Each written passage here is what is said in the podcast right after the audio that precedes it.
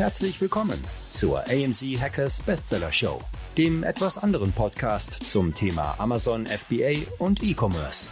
AMZ Hackers unterstützt angehende und aktive Seller dabei, ihr Business weiter voranzutreiben. Egal ob blutiger Anfänger oder fortgeschrittener Profi. Für jeden ist etwas dabei. Von wöchentlichen Livestreams und fortgeschrittenen Masterminds über Expertencalls, Schritt für Schritt Videoanleitungen und 24-7 Support für jede deiner Fragen. Das sind nur ein paar der Inhalte bei AMZ Hackers. Überzeuge dich selbst und werde jetzt Mitglied unter www.amz-hackers.de. Und jetzt viel Spaß beim Podcast. Welcome, welcome. Back zu einer neuen Guten Folge. Tag. Moin. Moin. Wann kommt eigentlich unser neues Intro? Das, das wir jetzt aufnehmen. Was denn? Oder was meinst du mit neuem Intro? Ja, wir müssen noch, wir wollten noch ein neues Intro. Ah, ja, erstens müssen wir noch Diamant erklären in, der, in, der, in, in dem Intro. Und, Und wenn wir jetzt Rubin? Rubin, ja, wenn wir jetzt Rubin einführen, brauchen wir auch noch Rubin. Von daher lohnt es sich fast gar nicht, das Intro jetzt neu zu machen, vor, bevor wir Rubin launchen. Von daher sollten wir lieber erst Rubin launchen und dann direkt Rubin mit aufnehmen und einfach wahrscheinlich nur noch halb so lang machen. Wobei ich glaube, die Zuhörer eh alles skippen. Also man kann ja, glaube ich, plus 30 skippen. Und wenn man zweimal plus 30 skippt, ist man automatisch im Intro, oder? Ja. Also ich weiß nicht, wie ihr das macht, aber jedes Mal, wenn ich einen Podcast höre oder irgendwas, YouTube oder whatever schaue, was ein Intro hat, was ich kenne, skippe ich immer, also immer eigentlich. Ja. Ja, ich auch. Also, ich fast nie Podcast. Ja, okay, das ist natürlich scheiße. Aber bei mir ist bei UMR ist es zum Beispiel am krassesten. Also es ist ja ein super erfolgreicher Podcast. Ich glaube so, wenn nicht sogar der deutsche, deutsche erfolgreichste Business-Podcast. Ähm, und da hast du teilweise fünf Minuten einfach am Anfang, ne? Einfach nur Ja, Gelaber, auch so. Werbeeinblendung und so Ja, weiter. ja, genau. Das finde ich schon echt krass. Und da klicke ich einfach so lange auf, so lange nach vorne, bis wir, äh, bis der Content kommt. Und damit wir alle werbefrei bleiben können, müssen wir natürlich hier und da mal Werbung für unsere Community machen, dass wir da natürlich auch einen Benefit von haben. Aber dafür sind wir werbefrei. Ähm, und wir haben uns jetzt eine E-Mail-Adresse angelegt für euch. Die nennt sich podcast at amz-hackers.de. Dort könnt ihr alles hinschreiben, was ihr hören wollt. Also ihr könnt uns entweder eure Probleme einfach schildern, was, wovor steht ihr gerade, was sind eure Herausforderungen, entweder im Amazon FBA-Business oder generell im Unternehmertum. Gibt es irgendwas, worüber wir reden sollen? Was, vielleicht wollt ihr über Ziele sprechen, vielleicht wollt ihr uns über irgendwas reden lassen. Ihr könnt auch einfach ein Wort reinwerfen, über was wir reden sollen. Und wir werden jetzt versuchen, äh, in den nächsten Podcasts immer mal die Hörermails zu öffnen und da einmal durchzuschauen, worüber wir so reden können und was ihr uns so mitgebt. Heute geht das natürlich nicht, weil ich die E-Mail-Adresse jetzt gerade erst genannt habe und wir dementsprechend noch keinen Input haben.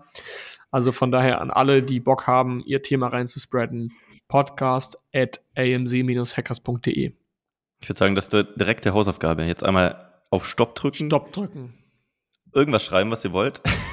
Ja. Themenwünsche, Feedback, whatever. Jeder schreibt jetzt Wenn einmal euch hier jetzt eine gerade Mail. was einfällt, ja. Ihr habt jetzt die Chance, dann greifen Ihr wir könnt das auch auf. einfach und- schreiben, ihr könnt auch schreiben, hey, ich will zu Gast sein bei euch. Ich habe Bock mit euch zu reden. Könnt ihr auch reinkommen. Oder ihr habt Bock, dass jemand anders reinkommt. Ähm, vielleicht können wir den dann organisieren. Ähm, ja, bei mir kam gerade auch eine Push-Nachricht rein. okay. Ähm, dann haben wir, bevor wir ins Thema einsteigen, ich glaube, Chris hat heute was mitgebracht, ähm, noch zwei Sachen, die bei uns anstehen. Demnächst, wenn wir in der richtigen Reihenfolge nach vorgehen, kommt erst unsere USA-Reise. Seid ihr ready dafür? Habt ihr Bock? Mehr als ready. Zwei Jahre ready. Letztes Mal war Grundsätzlich, ja, 2020, ich habe noch eine Reise vorher. Stimmt. Wie lange hast du Pause dazwischen? Ich glaube, zwölf Tage, zehn Tage. Erzähl doch mal den Zuschauern, wo es hingeht. Ich weiß, glaube ich, keiner. Mexiko. Mexiko. Ich habe immer noch Thailand bei mir im Kalender stehen. Ich habe gerade den Kalender geöffnet. Es war einfach bei dir so ein Hin und Her, ne? Ja, ich glaube auch, dass ich mir jetzt demnächst erstmal ein Stück Regenwald kaufe, weil ich so langsam doch ein bisschen Gewissensbisse kriege bei meinem CO2-Fußabdruck. Ja. Aber ich noch halt bist du ja nicht geflogen, du hast nur zehnmal umgebucht, oder?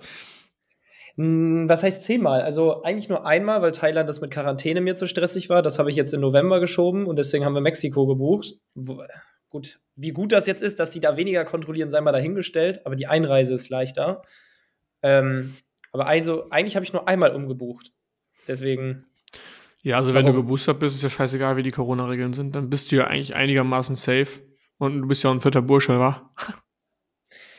ja, Das Thema lassen wir mal außen vor.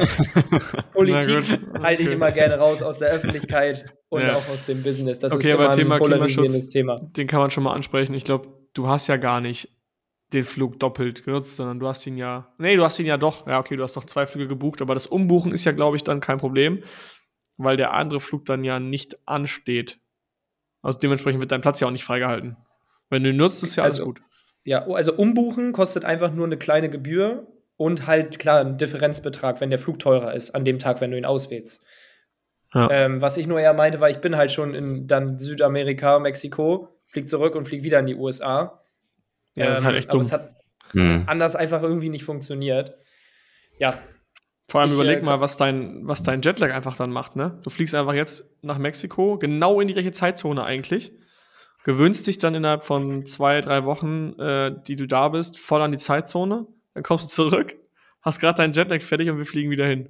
Also eigentlich, Ich habe aber, um ehrlich zu sein, ich glaube, verhältnismäßig wenig Probleme mit Jetlag. Also sei es in die USA gewesen oder nach Tokio, ich habe eigentlich echt nie Probleme gehabt. Deswegen habe ich da relativ wenig Bedenken. Gut, vielleicht werde ich in den USA das dann revidieren, die Aussage, aber jetzt bin ich eigentlich noch relativ tiefenentspannt. Außer die Tatsache, dass ich so viel reisen muss. Die stresst mich mehr. das, das ist auch ein weird, eine weirde, weirde Sache, dass man eigentlich hättest du, musstest du ja richtig Bock haben, aber naja. Ich habe jetzt langsam auch richtig Bock. Jetzt, wo ein bisschen Routine Ja. wieder auch in der Arbeit drin ist, wo ich weiß, es läuft alles ein paar Wo du weißt, Sachen, Marco die und ich- ich halten alles auf dem Laufenden. Ja, und auch bei meinem anderen Projekt kommt Ruhe und Routine rein und Verantwortungen verteilen sich, sodass ich deutlich entspannter werde. Ja. Aber das erzähle ich wann Gut. anders. In den USA sind wir ja eh zusammen unterwegs, dann ist es ja automatisch entspannter, wenn, wenn wir trotzdem zusammen Dinge besprechen können oder auf dem Schirm haben können oder Ja, arbeiten absolut. können. Wenn man natürlich mit anderen Personen unterwegs ist, abseits vom Business, ist ja immer anders. Aber das haben wir schon oft gesprochen. Ja, Äh, das ist ja auch immer diese Thema. Sache, wenn man gerade, sag ich mal, wirklich nicht Workation macht, jetzt mit dem Team und mit Kunden und mit äh, MCAS-Mitgliedern, sondern Urlaub mit der Freundin. Es ist für mich keine Arbeit, mit euch zu schreiben. Ich will wissen, was abgeht. Ich bin einfach neugierig. Und da muss man mal aufpassen, dass man nicht irgendwann einen auf die Finger kriegt, wenn es heißt, jetzt hör doch mal auf zu arbeiten. Wobei Hm. man denkt, ich arbeite doch gar nicht, ich will einfach wissen, was da abgeht. ist doch voll spannend. Ich chatte Also- nur mit meinen Freunden. Ja, ich chatte nur mit meinen Freunden. Über zufällig Ja. Themen, wo wir gemeinsam dran arbeiten. Ich weiß nicht, was schlimmer ist. Ob, also, was, was unproduktiver ist. Wenn einer von uns im Urlaub ist und die anderen beiden zu Hause sind und weiterarbeiten und dann jeweils der andere, wenn der andere wiederkommt, also dafür dann drei mal drei, also neun Wochen, oder wenn wir alle zusammen drei Wochen weg wären. Ich glaube, Also ich glaub vor allem, dass es immer für denjenigen- unterscheiden. Sorry. Ja, ich, es ist, glaube ich, immer nur an, für denjenigen am schlimmsten, der eigentlich unterwegs ist und eigentlich theoretisch für andere Urlaub macht. Weil der immer, Ja. also ich, mir geht's so, ich habe immer das Gefühl, ich verpasse irgendwie, was gerade im Business ab, abgeht. FOMO. Ja, aber es ist ja auch so eine Bringschuld. So, wenn einer weg ist, die zwei hasseln, man denkt so, boah, ich will auch meinen Teil leisten. Ja. Mhm. Also ich finde eigentlich, egal in welchem Urlaub, auch wenn man mit der Freundin im Urlaub ist und äh, man sagt sich, okay, ich will eigentlich nicht so viel arbeiten, schafft man es irgendwie immer noch so ein bisschen, einmal ganz kurz.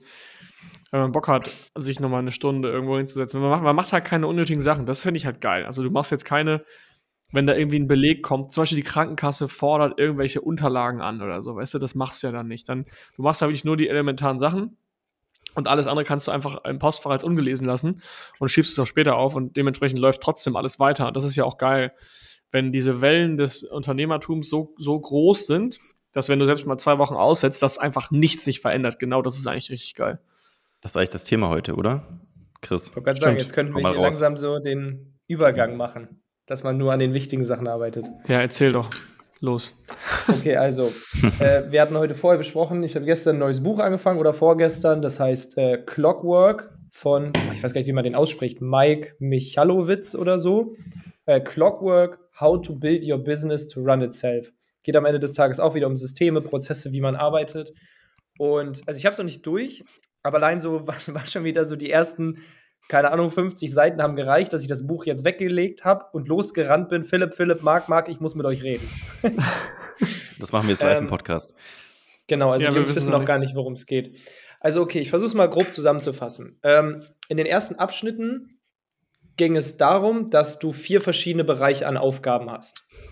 So, das ein, also sind die vier Ds. Das erste ist Doing, Das ist wirklich einfach Sachen abarbeiten, erledigen, machen, tun, Fulfillment etc. Das nächste ist Decision, sozusagen die nächste Ebene. Dann kommt Delegation, also Delegieren, und dann kommt Design. Und Design ist quasi das strategische Ende auf dieser, äh, weiß ich nicht, Waage, auf dieser Linie. Also, also ganz rechts ist Design. Das ist wirklich nur noch strategisches Arbeiten am Unternehmen, nichts Operatives mehr. Also man will von links nach rechts kommen, von Doing zu Design. Ist das das genau, Ziel? Genau. Und der Klassiker ist halt, jeder von uns hat mal angefangen als Selbstständiger, als Solopreneur. Da musst du alles alleine machen. Es kommt nichts dran vorbei, dass du erstmal für die ersten Monate, Jahre teilweise eine One-Man-Show bist und erstmal alles aufackern musst. Und dadurch wirst du, das ist ja auch so eine, eine, in den meisten Fällen eine Eigenschaft eines Unternehmers in den ersten Jahren, gut, auch langfristig, aber du bist ein extremer Macher. Du erledigst und erledigst und erledigst und du kriegst Dopamin da draus, am Ende des Tages 600 Tasks erledigt zu haben. Dann fängst du an mit irgendwelchen Produktivitäts-Hacks und ähm, keine Ahnung, damit du noch mehr schaffst. Also es geht immer nur darum, noch mehr zu schaffen. Und du kommst trotzdem so nie in dieses Design rein. Und das ist jetzt eher mal so die, so die Ausgangslage, wo auch eigentlich, denke ich mal, wirklich so ziemlich jeder mal einmal gestartet ist. Da muss man einfach durch. Diese klassische Hustle-Phase. So, und dann, das, was halt mega spannend war, waren sozusagen die nächsten zwei Ds, also Decision und Delegierung. Weil am Ende des Tages ist beides das Gleiche, nämlich Tasks abgeben, aber die Frage, wie du sie abgibst. Bedeutet, ähm, wenn du Leute im Team hast, die quasi, du gibst denen eine Aufgabe, dann stellen sie dir 30 Fragen und dann haben sie die fertig. Und wenn du denen nicht die nächste Task gibst, dann sitzen die rum und warten, bis du denen die nächste Task gibst. Kann man bestimmt auch auf diese Management-Ebenen, die Philipp mal erklärt hat, äh, beziehen, hat irgendwo seine Parallelen. Der Unterschied ist einfach, dass bei der, beim Delegieren, also beim dritten D, die Leute dir keine Fragen stellen, sondern eigenverantwortlich entscheiden. Also der Unterschied zwischen mhm. diesen zwei Ds ist, wer entscheidet. Weil, wenn du eine Task abgibst, aber die Person, die das macht, die alle fünf Minuten eine Frage stellt, wie sie es machen soll, dich entscheiden lässt, was der nächste Schritt ist und du immer wieder die Entscheiderrolle hast, dann, dann, dann wird dieses D wieder in Richtung Doing gezogen. Eigentlich machst du es gefühlt wieder selber. Und du musst es halt schaffen, dass deine Mitarbeiter und dein Team die Entscheidung selber treffen. Und hier kam dann der spannende Punkt, wenn du diesen Schritt gehst, jemand kriegt eine Aufgabe, du sagst, das ist das Ziel und auf dem Weg dahin entscheidest du selber, wie du es machst. Wird diese Person Fehler machen und du wirst mit den Ergebnissen unzufrieden sein. Da kommst du aber nicht dran vorbei, weil das ist der einzige Weg, wie diese Person sich dahin entwickelt, immer mehr und mehr entscheiden zu können. Das mhm. heißt, in der Anfangsphase vom Delegieren, also ich rede jetzt schon bewusst vom dritten D, wo du Entscheidungen weggibst, musst du am Ende dein Team nicht anhand der Ergebnisse beurteilen oder beziehungsweise loben, sondern anhand der Tatsache, dass sie es eigenverantwortlich gemacht haben. Du kannst schon das Feedback geben, okay, an dieser Stelle hättest du in diese Richtung gehen können, dann hättest du ein besseres Ergebnis gehabt als Rat. Aber am Ende des Tages sollst du sagen, du hast von A oder vom Startpunkt bis zum Ergebnis alle Entscheidungen selber getroffen, ohne uns zu fragen. Und genau das ist dein Erfolgsmoment dass, dass die Qualität der Ergebnisse werden wir immer weiter und weiter und weiter verbessern und die Person wird auch immer mehr lernen, wie sie die Entscheidung trifft und wie sie die beurteilt. Das ist dann der Lernprozess. Aber einfach dieses Thema Entscheidungen. Entscheidungen wirklich mal aus der Hand zu geben. Das ist halt so das Ding, was einmal wirklich wieder Brainspace freischaufelt, sich in Richtung Design zu bewegen. Weil wenn man dieses Thema Delegieren gelöst, oder was heißt gelöst hat, aber da Fortschritt macht und ein gutes Gefühl hat, auch Entscheidungen wirklich, wirklich wegzugeben, dann kann man sich mental aufs Design und die strategische Arbeit fokussieren. Und das merke ich bei uns intern auch gerade, allein so jetzt mit dem Thema äh, Google Workspaces. Oder jetzt, also genau, wir, wir können wir vielleicht nachher kommen wir da ja nochmal zu, dass wir gerade so ein bisschen intern professionalisieren mit Google Workspaces, unsere Systeme verbessern. Ähm, und wir müssen Dateien in eine Drive umziehen. Und da habe ich auch dann gesagt zu unserem Teammitglied Niklas, wie du entscheidest jetzt, wie du das machst. Das Ergebnis muss sein, wir haben alle Zugriff, es geht nichts verloren und es muss laufen. Du entscheidest, wie wir da hinkommen. Ja. Und habe wirklich gesagt, du machst es jetzt einfach. Ich habe da kein. Soll ich das so machen oder soll ich das so machen? Das wäre jetzt wieder. Genau, und deswegen ist es manchmal dann auch so ein Vorteil, wenn ich mal an manchen Tag nicht im Büro bin, weil im Büro bin ich immer, ey Chris, über den Schreibtisch hinweg oder um die Ecke. Hey, wenn ich zu Hause so? bin, muss ich die Nachricht lesen. Und das passiert halt, wenn ich in Meetings bin, lese ich die Nachricht nicht. Hm. Ist jetzt schon so ein bisschen wirklich so dieses Detailding. Eigentlich wollte ich nur auf das Thema sprechen kommen, sich wirklich mal von der Entscheidungshoheit lösen zu können, damit wir aus dieser Decision-Ebene rauskommen und wirklich mal Themen komplett abgeben und so lange vergessen, bis wir uns das Ergebnis angucken. Ich glaube, das ist voll die krasse Erwartungshaltungsfrage und Einarbeitungsfrage auch. Am Anfang kannst du, wenn, wenn Niklas jetzt sagen soll, oder du sagst ihm, er soll äh, Google Workspaces einrichten und er ist gerade in seiner ersten, zweiten Arbeitswoche, dann weiß er gar nicht, okay, wie viel Freiraum gibt mir Chris überhaupt. Ich glaube, wenn Chris kommunizieren würde, hey, das ist das Ergebnis, da will ich hin, dann würde er schon freier arbeiten. Das heißt also, ich glaube, die Art und Weise, wie man Aufgaben weitergibt ans Teammitglied, die ist entscheidend dafür, wie gut es auch umgesetzt wird. Also sich immer erstmal selber in die Nase fassen. Und ich glaube, selbst wenn du die Verantwortung delegiert hast und Niklas hätte gerade angefangen, würde er mehr Zwischenfragen stellen, um sich abzusichern, ob du das so richtig findest, wie er es gemacht hat. Ja. Ähm, weil wenn, wenn er einfach macht und letztendlich stellst du dir das alles ganz anders vor und er kennt dich nicht, dann macht er Fehler und dann hat er Angst, dass du halt sauer bist. Keine Ahnung, was auch immer. Und das ist, glaube ich, auch ähm, dieses One-Door, Two-Door-Prinzip, was wir mal eingeführt haben, was auch Ralf Kleber ähm, bei Amazon gemacht hat in Deutschland, dass äh, alle Entscheidungen, die getroffen werden können und rückgängig gemacht werden können. Das heißt, du hast eine Two-Door, also du kannst die Tür immer wieder, nachdem du sie geschlossen hast, wieder öffnen. Dann darfst du die Entscheidung selber treffen. Du darfst selber diese Sachen umsetzen und einführen. Wenn du aber eine One-Door hast, heißt also, du hast danach Sachen entschieden, die kann man nicht mehr ändern, dann darfst du sie nicht alleine treffen. Dann musst du vorher mit Chris sprechen. Und dieser Umzug auf Google Workspaces wäre in meinen Augen eine Two-Door, es sei denn, er löscht Dateien, die unwiderruflich weg sind. Das wäre natürlich scheiße. Ja. Äh, und ich glaube, da ist es eigentlich eine perfekte Aufgabe, wo man zum ersten Mal diese Sachen üben kann, von wegen, hey, das Ergebnis muss stimmen. Weil im Endeffekt, wenn was schief geht, versägst du nicht alles. Also du versägst schon mehr, wenn du einem Mitarbeiter sagst, das Ergebnis ist, die Supply Chain muss stehen und äh, die Ware darf nicht out of stock gehen. Weil wenn du dann out of stock gehst, dann ist natürlich das Problem viel, viel größer, als wenn hier deine Workspace nicht funktioniert. Sondern dann geht es halt um massiv viel Geld und Umsatz und Verantwortung. Und ich glaube, das ist, glaube ich, eine gute Art und Weise, um die Mitarbeiter daran zu führen und langsam einzuarbeiten. Ne? Am Ende ist es ja auch wirklich ein Übergang. Ne? Also du musst von, du musst am Anfang, klar, musst du mal bei Decision sein, um bei Delegation anzukommen. Ähm, und dann kam natürlich auch der passende Satz, deswegen hatte ich das so ein bisschen auf uns übertragen, weil er hat gesagt, diese Decision-Phase, die funktioniert, absolut. Aber so wirst du mit fünf Mitarbeitern und Teammitgliedern klarkommen, aber niemals mit 50. Er meinte, das ist sozusagen der Blocker. Du musst dann irgendwann in Delegation übergehen, um 50, 100, 200 Leute in der großen Firma zu haben. Ob du da jetzt hin willst oder nicht, ist das nächste Thema.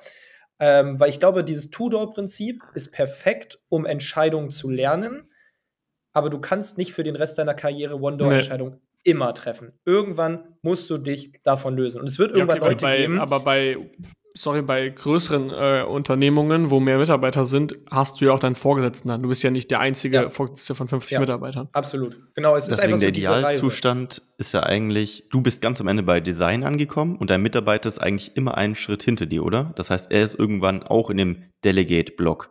Das ist praktisch der Teamleiter irgendwann. Ja, genau, der praktisch dann auch quasi. anfängt, genau die Rolle zu übernehmen. Ja. Du ziehst den Mitarbeiter eigentlich immer ein Stück hinter dir weiter. Ja. Ich habe, ähm, ich lese ja gerade Ready Fire Aim. Eigentlich kann ich dazu auch noch, ich kann auch noch jetzt ein paar hier Buchweisheiten raushauen, wo wir gerade beim Thema Wachstum, Mitarbeiterführung sind. Voll interessant, das habe ich euch, glaube ich, auch schon erzählt, ähm, dass es gibt so vier Unternehmensphasen, äh, die man, das wird, beschreibt er in dem Buch, von 0 bis 1 Million, von 1 bis 10 Millionen, von 10 bis 100 Millionen und die letzte Stufe 4 ist von 100 Millionen bis unendlich. Und das gleiche gilt auch für Mitarbeiteranzahlen. Die in Stufe 1 von 0 bis 1 Million ist in der Regel mit sieben Leuten machbar. Also das heißt, eine Führungsperson, in dem Fall Chris, kann sechs festangestellte operative Mitarbeiter managen.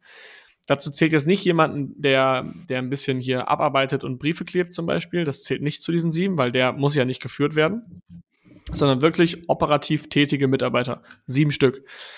Und diese sieben, die ersten sieben, die du einstellst, sind sozusagen die, die Basismitarbeiter, die, der harte Kern deiner Company. Und wenn du dann in die Stufe 2 gehst, also es gibt hier diese vier Stufen, erste Stufe 0 bis 7 Mitarbeiter, und die zweite Stufe ist dann immer mal 7. Also du hast sozusagen von diesen sieben Leuten, die kriegen ja wieder sieben Leute in ihr Team. Das heißt also 7 mal 7 sind 49 Mitarbeiter. Also die zweite Stufe ist von 7 bis 49 Mitarbeiter. Die dritte Stufe dann, jeder von diesen 49 kriegt wieder 7, ist äh, 49 mal 7 sind 343 Mitarbeiter. Und so levelst du dich, ja, gut ausgerechnet, ne? So levelst du dich in diese, in diese jeweiligen Stufen hoch. Und das Spannende ist eigentlich, dass die ersten sieben Mitarbeiter, man sagt ja immer, das sind die wichtigsten und entscheidendsten Mitarbeiter, weil das sind die, die die nächsten Mitarbeiter einstellen. Und wenn deine ersten sieben Leute irgendwas nicht richtig machen und nicht cool sind und nicht 100%, 100% zu dir passen, stellst du weitere Leute ein, weil diese sieben ja wieder weitere Leute einstellen, die nicht zu dir passen. Äh, und irgendwann sagen wir mal, du bist jetzt bei 250 Mitarbeiter irgendwo in Stufe, in Stufe 3, äh, 3 ja, 3 von 4. Dann, und du hast sieben perfekte Mitarbeiter, dann sind diese sieben, also die ersten sieben, dein verlängerter Arm. Weil die kennen dich ja schon seit Tag 1. Die wissen genau, was du als Unternehmer für Regeln hast. Die wissen dein One-Door-Two-Door-Prinzip. Die wissen, dass Chris an die Decke geht, wenn Google Workspace nicht funktioniert. Die wissen, was ist seine Vision. Also das ist der verlängerte Arm von Chris, weil Chris hat nicht die Zeit, alle 250 Leute zu managen. Ähm, und das Spannende ist, dass die jeweiligen Phasen, in der sich das Unternehmen befindet, immer unterschiedlich sind. In Stufe 1 von 0 bis 1 Million Umsatz ähm, geht es eigentlich nur darum zu verkaufen. Verkauf das Produkt, Sale, Sale, Sale, die ganze Zeit Sales machen. Stufe 2 ist, weitere Produkte auf den Markt zu bringen, die ebenfalls funktionieren und weiter Sales, Sales, Sales. Also Stufe 1 ist nur mit einem Produkt so lange verkaufen, bis du bei einer Million bist. Stufe 2 weiterverkaufen, aber dann mehrere Produkte in hoher Geschwindigkeit auf den Markt bringen. Und das Spannende ist, ähm, die ersten sieben Mitarbeiter werden ja, weil sie in Stufe 1 sind, so krass darauf geschult, die ganze Zeit nur Wachstum und Verkaufen. Wachstum und Verkaufen, Wachstum und Verkaufen. Und in der zweiten Stufe auf einmal geht es dann darum, neue Produkte auf den Markt bringen und zu verkaufen. Also ungefähr noch ähnlich, aber schon eine andere Stufe. Und in der dritten geht es dann um ganz andere Themen. Und die ersten sieben Mitarbeiter, die fangen plötzlich an, sich zu wundern und sagen so, hey Chris, du hast dich voll verändert. Irgendwie sind auf einmal ganz andere Prioritäten hier. Wir müssen hier Prozesse einführen. Irgendwie wird das alles größer, es wird alles unpersönlich.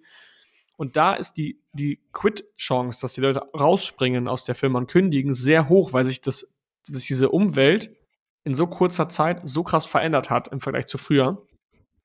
Und die sich irgendwie denken, hey, früher war das irgendwie das Unternehmen dynamischer und schneller. Und das ist halt voll wichtig, dass man diese ersten sieben jeweils lange dabei behält bei der Firma und die nicht verliert. Und das schafft man, indem man, hat jetzt tatsächlich so gesagt, indem man hohe Gehälter zahlt, ähm, damit die Leute nicht abhauen. Und dann müssen diese sieben jeweils wieder ihre eigenen sieben auch halt versuchen zu halten. Das sind dann die 49. Und dann müssen von den 49 wieder die sieben und so weiter und so weiter. Und ähm, immer wenn man in die jeweils nächste Phase springt, ist die Stufe davor, die Mitarbeiter davor sind ein bisschen confused, weil sich plötzlich die Firma ändert. Weil man sagt ja auch zum Beispiel bei einem Menschen, glaube ich, alle sieben Jahre ändert sich, äh, das, ändert sich der komplette Match einmal. Ähm, und die Stufe 3 Mitarbeiter haben irgendwie nichts mehr mit den Stufe 1 Mitarbeitern zu tun und fragen sich so, es passt doch alles nicht zusammen. Crazy. Ja, krass, aber passt gut eigentlich zum Clockwork dazu. Also ja, im Endeffekt musst du halt beides schaffen. Du musst halt das Clockwork schaffen, dass, dass du deine Mitarbeiter führen lässt, also dass die genau wissen, was du, was du willst. Genau, du musst die führen lassen. Erstmal führst du selber und dann musst du ja auch deine sieben Leute entsprechend schulen, dass die halt dieses, äh, dieses Doing, Delegieren, Decision und Design verstehen. Heißt aber umgekehrt auch, die ersten sieben, die ich suche, müssten eigentlich Personen sein, die sich später irgendwo auch in dieser Unternehmer- oder Delegi De Delegation, sagt man, glaube ich, in der Rolle sehen, oder?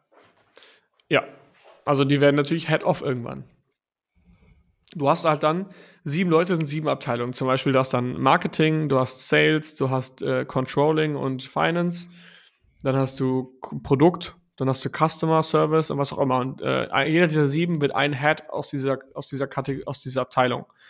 Und der stellt dann halt sieben weitere Leute ein. Also zum Beispiel Mhm. der Head of Finance stellt, der, der bei, ja doch, der Head of Finance stellt sieben Leute ein und der eine wird Head of äh, oder Teamlead für, keine Ahnung, Buchhaltung. ist ein bisschen stumpf Mhm. genannt, das Beispiel.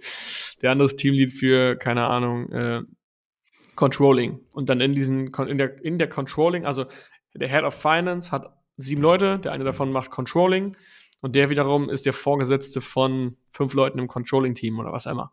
Ich meine, das ist jetzt für die meisten hier nicht relevant, weil ich denke, ein solides Amazon-Business lässt sich machen mit den ersten sieben Jungs oder Mädels, die für einen arbeiten. Locker weniger. Ich kenne irgendwie zu viele, die haben zwei oder drei und gehen auch schon auf die 500.000 im Monat zu. Also, Ja, safe, Wenn du 100 Prozent. Aber wenn man noch weiter denkt und wirklich richtig groß geht. Ich merke aber auch schon, bei Amazon oder wenn du ein FBA-Business hast, brauchst du wesentlich weniger Manpower als in normalen Businesses. Es kommt einfach, weil du alle, weil du alle Komponenten irgendwie zukaufst. Ne? Du kaufst dir Logistik ein, du kaufst dir eine Steuerberatung ein, du kaufst dir einen Fotografen ein. Und wir bei Hackers zum Beispiel, jetzt, wir können uns ja nicht viel einkaufen. Klar, Amazon kaufen, übernimmt ja einen Großteil der äh, Wertschöpf Wertschöpfungskette, die man normalerweise übernehmen müsste. Und deswegen ist, ist Hackers mega, mega, mega man-intensiv. Also wir brauchen echt viele Mitarbeiter, die an, weil wir einfach mit Menschen zu tun haben. Das ist, glaube ich, das Hauptsächliche. Und wir haben jetzt keinen DHL, dem man einfach die Schuld geben kann, wenn was nicht funktioniert. Ja.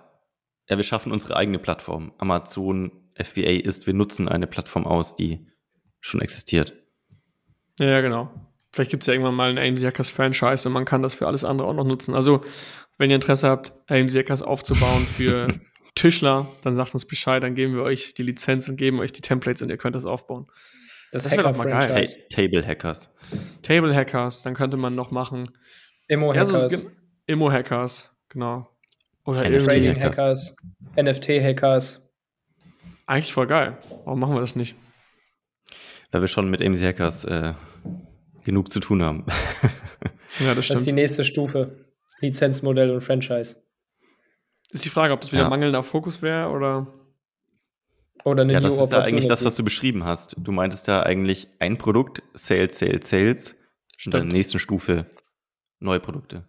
Ist Ja, die Frage, halt- wie granular ist das denn? Ist es jetzt Genau. zum Beispiel in dieser Firma ein Produkt, kann Gold sein, Platin sein, kann alles Mögliche sein?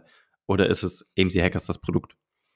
Ja, das habe ich jetzt auch, würde ich jetzt auch fragen, genau, weil wir haben ja schon viele Produkte dafür, was wir machen. Ähm, wobei sich die Produkte ja nicht stark unterscheiden. Also ich würde jetzt die Community als ein Produkt sehen. Ja, ist wie wenn du einen Burgerladen aufmachst, ist dann ein Burger ein Produkt? Du brauchst ja trotzdem Burger, Pommes, äh, Cola. Das- Oder das ist es ein weiterer. Burgerladen? hey, wir hatten den Burgerladen schon lange nicht mehr als Thema. Oder Friseurladen war doch immer das Thema. Ja. Ähm, Jede oder Frisur machst du ein einen neuen Produkt? Friseurladen auf?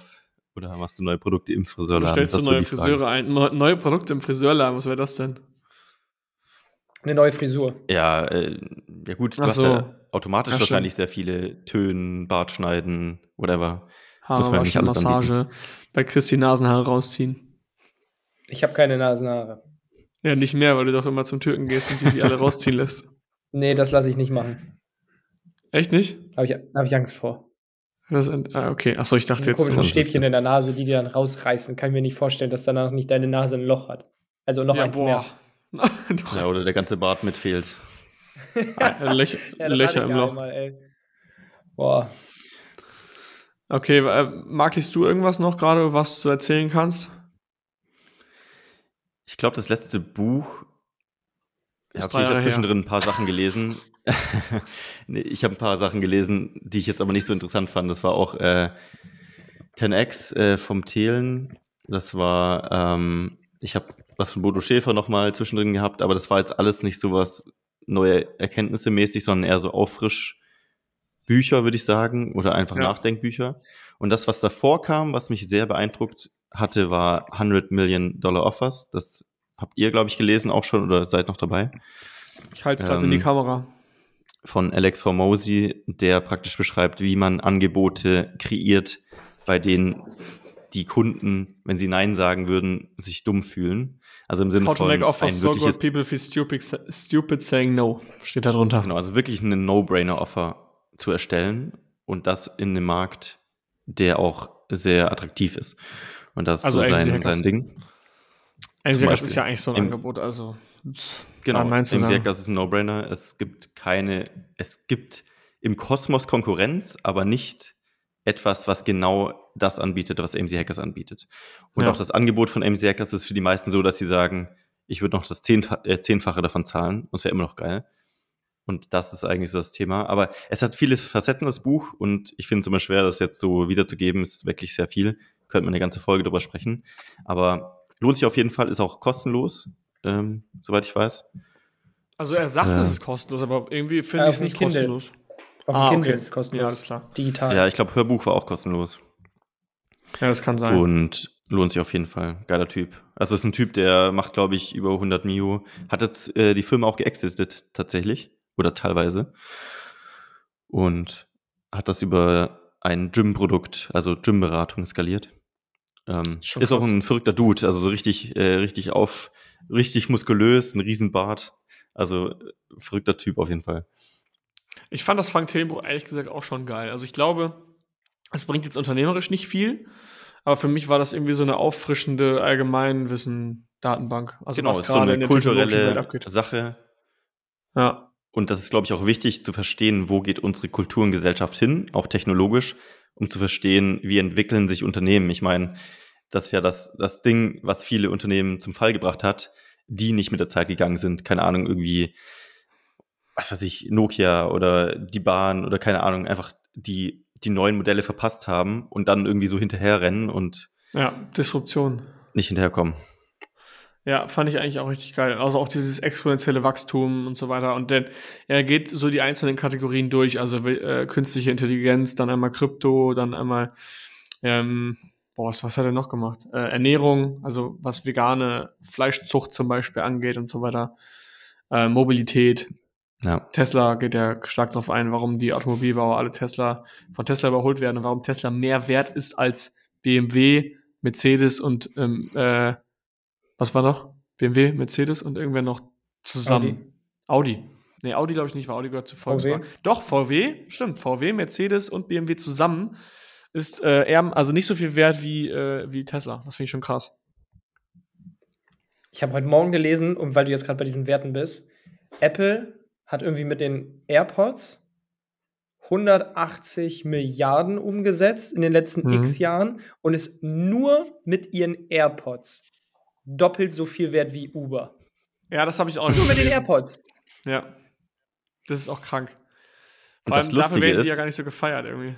Äh, aber das Lustige ist ja darüber, worüber sich alle am Anfang lustig gemacht haben, nämlich dass sie aussehen wie Zahnbürstenköpfe, war eigentlich am Ende die Strategie, dass jeder den Wiedererkennungswert davon versteht. Also dieses Lustigmachen darüber hat das einfach multipliziert, den Wert davon. Ja.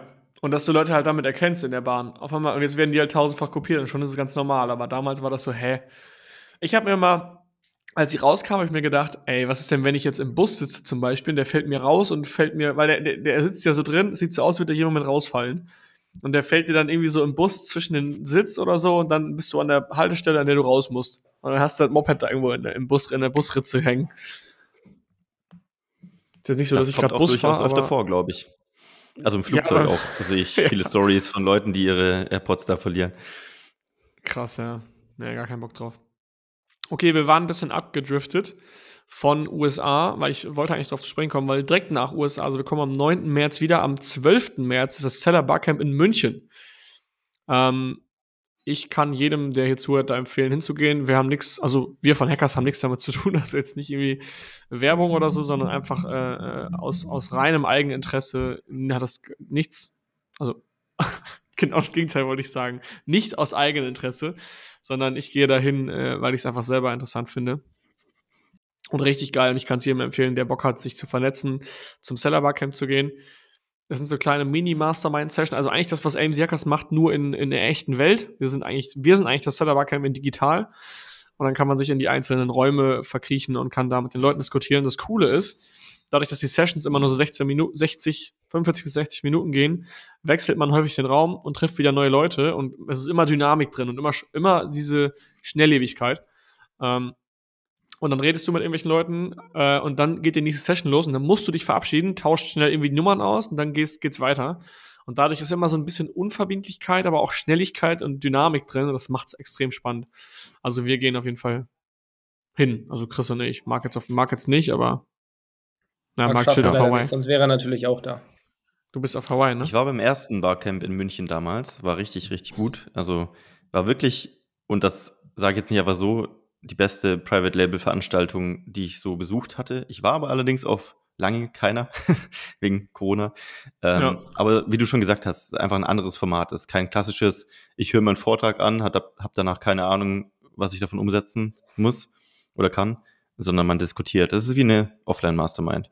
Ja. Und äh, als Side-Info, ähm, bisher war es immer so, dass AMC Hackers da auch einen Rabatt bekommen haben. Müssen wir noch klären, ob das diesmal auch so ist. Ähm, aber ja, schaut mal in die Community. Was ich witzig fand, da waren letzte Mal waren so viele aus unserer Community, dass wir uns, wir haben uns in den, nach den Sessions immer alle wieder getroffen. Von der, wir waren irgendwie, glaube ich, 30 Leute von der Community und insgesamt sind da nur 110 Leute oder so. Ähm, und das war immer witzig, weil in den Räumen selber, egal, ich, es läuft immer mehrere Vorträge gleichzeitig. Und egal in welchem Raum du bist, immer die, die am meisten geredet haben, waren die, waren die von, waren die aus unserer Community. Und dann irgendwann haben wir uns äh, zwischen den Sessions getroffen und haben so gesagt, hey Leute, warum besprechen wir das nicht einfach im Call? das ist schon, also es ist, man kann es nicht vergleichen. Ich würde trotzdem hingehen, auch wenn, äh, wenn wir das in den Calls besprechen, weil du einfach dieses persönliche Netzwerk hast. Aber ich fand es in dem Moment einfach lustig, weil irgendwie überall stellvertretend die Jungs waren, die wir auch kennen und da die Sessions äh, nicht gehalten, aber am, mit am meisten mitgeredet haben. Und eine Sache war richtig unangenehm. Da ging es irgendwie um Bewertungsgenerierung oder so, ne? Und da haben so zwei, zwei sich unterhalten darüber. Und auf einmal äh, äh, tickt mich so jemand von der Seite an und sagt so, die wissen aber schon, dass die da hinten mit dem blauen Bändchen Amazon-Mitarbeiter sind, die hier mit im Raum stehen, ne? Und ich so, shit. Vielleicht, vielleicht sollten wir denen das mal eben sagen, weil ihr müsst euch vorstellen, es war ein komplett ruhiger Raum. Es waren, glaube ich, eine, war eine sehr besuchte Session, also 30 bis 40 Leute. Ähm, und die zwei reden vor versammelter Mannschaft, diskutieren darüber, wie man halt eben eine Launch-Strategie fährt und möglichst viel schnelle Bewertungen reinkriegt. Und da standen halt Amazon-Mitarbeiter im Raum.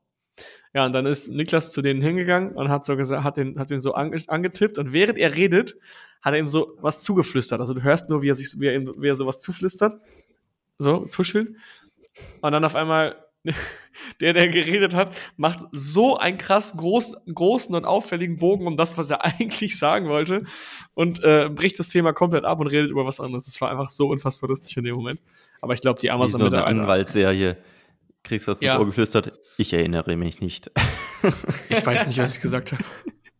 Ja, es war echt geil, richtig geil. Also ja. Alle, die Bock haben, kommt dahin. Wir können auch mit euch schnacken dann da. Äh, und wenn ihr überlegt, in der Community beizutreten und euch noch nicht sicher seid, können wir darüber reden. Aber ihr könnt euch auch einfach Ich würde auch sagen, lasst uns das als, als Aufruf nutzen. Kommt her. Für die, die nicht in der Community sind, mit der Community werden wir uns sowieso absprechen, dass man sich trifft. Für alle, die ja. noch nicht in der Community sind, man lernt sich mal kennen. Und äh, ich überlege gerade, ob ich das sage oder nicht. Vielleicht geht es nach hinten los. Jeder, der im Hackers Hoodie kommt, dem gebe ich erstmal einen aus abends auf der Afterparty. Damit wir mal die gucken, sind auch viele, nicht schlecht, die Afterpartys. Damit wir mal gucken, wie viele schwarze Hoodies mittlerweile schon im Umlauf sind. Ja, das wäre geil. Das, das wäre richtig gut. Da laufen eh alle mit Hoodies rum. Also Shirt zählt die, die, die, ganzen Aggregators sind da. Ähm, und ich, wenn ihr ohne Hoodie läuft, das ist auch irgendwie komisch. Also jeder hat irgendwelche Hoodies an. Deswegen zieht einfach den AMC Hackers Hoodie an, wenn ihr, wenn ihr ja, dabei seid. Wer ohne AMC Hackers Hoodie da ist, ist irgendwie auch komisch. Ja, ist doch langweilig. Cringe Hoodie. Alright, ich würde sagen, ähm, nochmal den Anfang, podcast at amc-hackers.de. Da könnt ihr äh, uns eure Hörermails hinschreiben und wir reden über das, was ihr uns schreibt.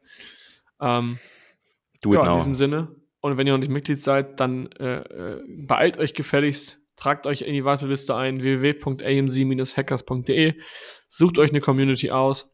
Wir rufen euch an, schnacken ein bisschen mit euch und dann gucken wir weiter. Würde ich sagen. Thanks for listening erfolgreiche Woche, happy Umsätze und wir hören uns nächste Woche. Tschüss. Bis zum nächsten Mal. Tschüss, nicht? Ciao. Herzlichen Dank fürs Zuhören. Auch du hast Lust, der Community beizutreten? In der Gold Community lernst du als blutiger Anfänger mit den richtigen Anleitungen und QA-Calls auf Amazon erfolgreich und profitabel Fuß zu fassen. Verkaufst du jedoch schon erfolgreich auf Amazon, kannst du dich in der Platin Mastermind perfekt mit Gleichgesinnten austauschen und dich über fortgeschrittene Themen wie Automatisierung und Skalierung unterhalten. Trage dich jetzt auf die Warteliste ein und nach einer kurzen Wartezeit wird dich jemand aus unserem Team anrufen und dir entsprechend deines aktuellen Stands die richtige Community empfehlen. Dabei ist es wirklich völlig egal, ob du noch nicht verkaufst oder schon 100.000 Euro Umsatz pro Monat machst. Also, worauf wartest du noch? www.amc-hackers.de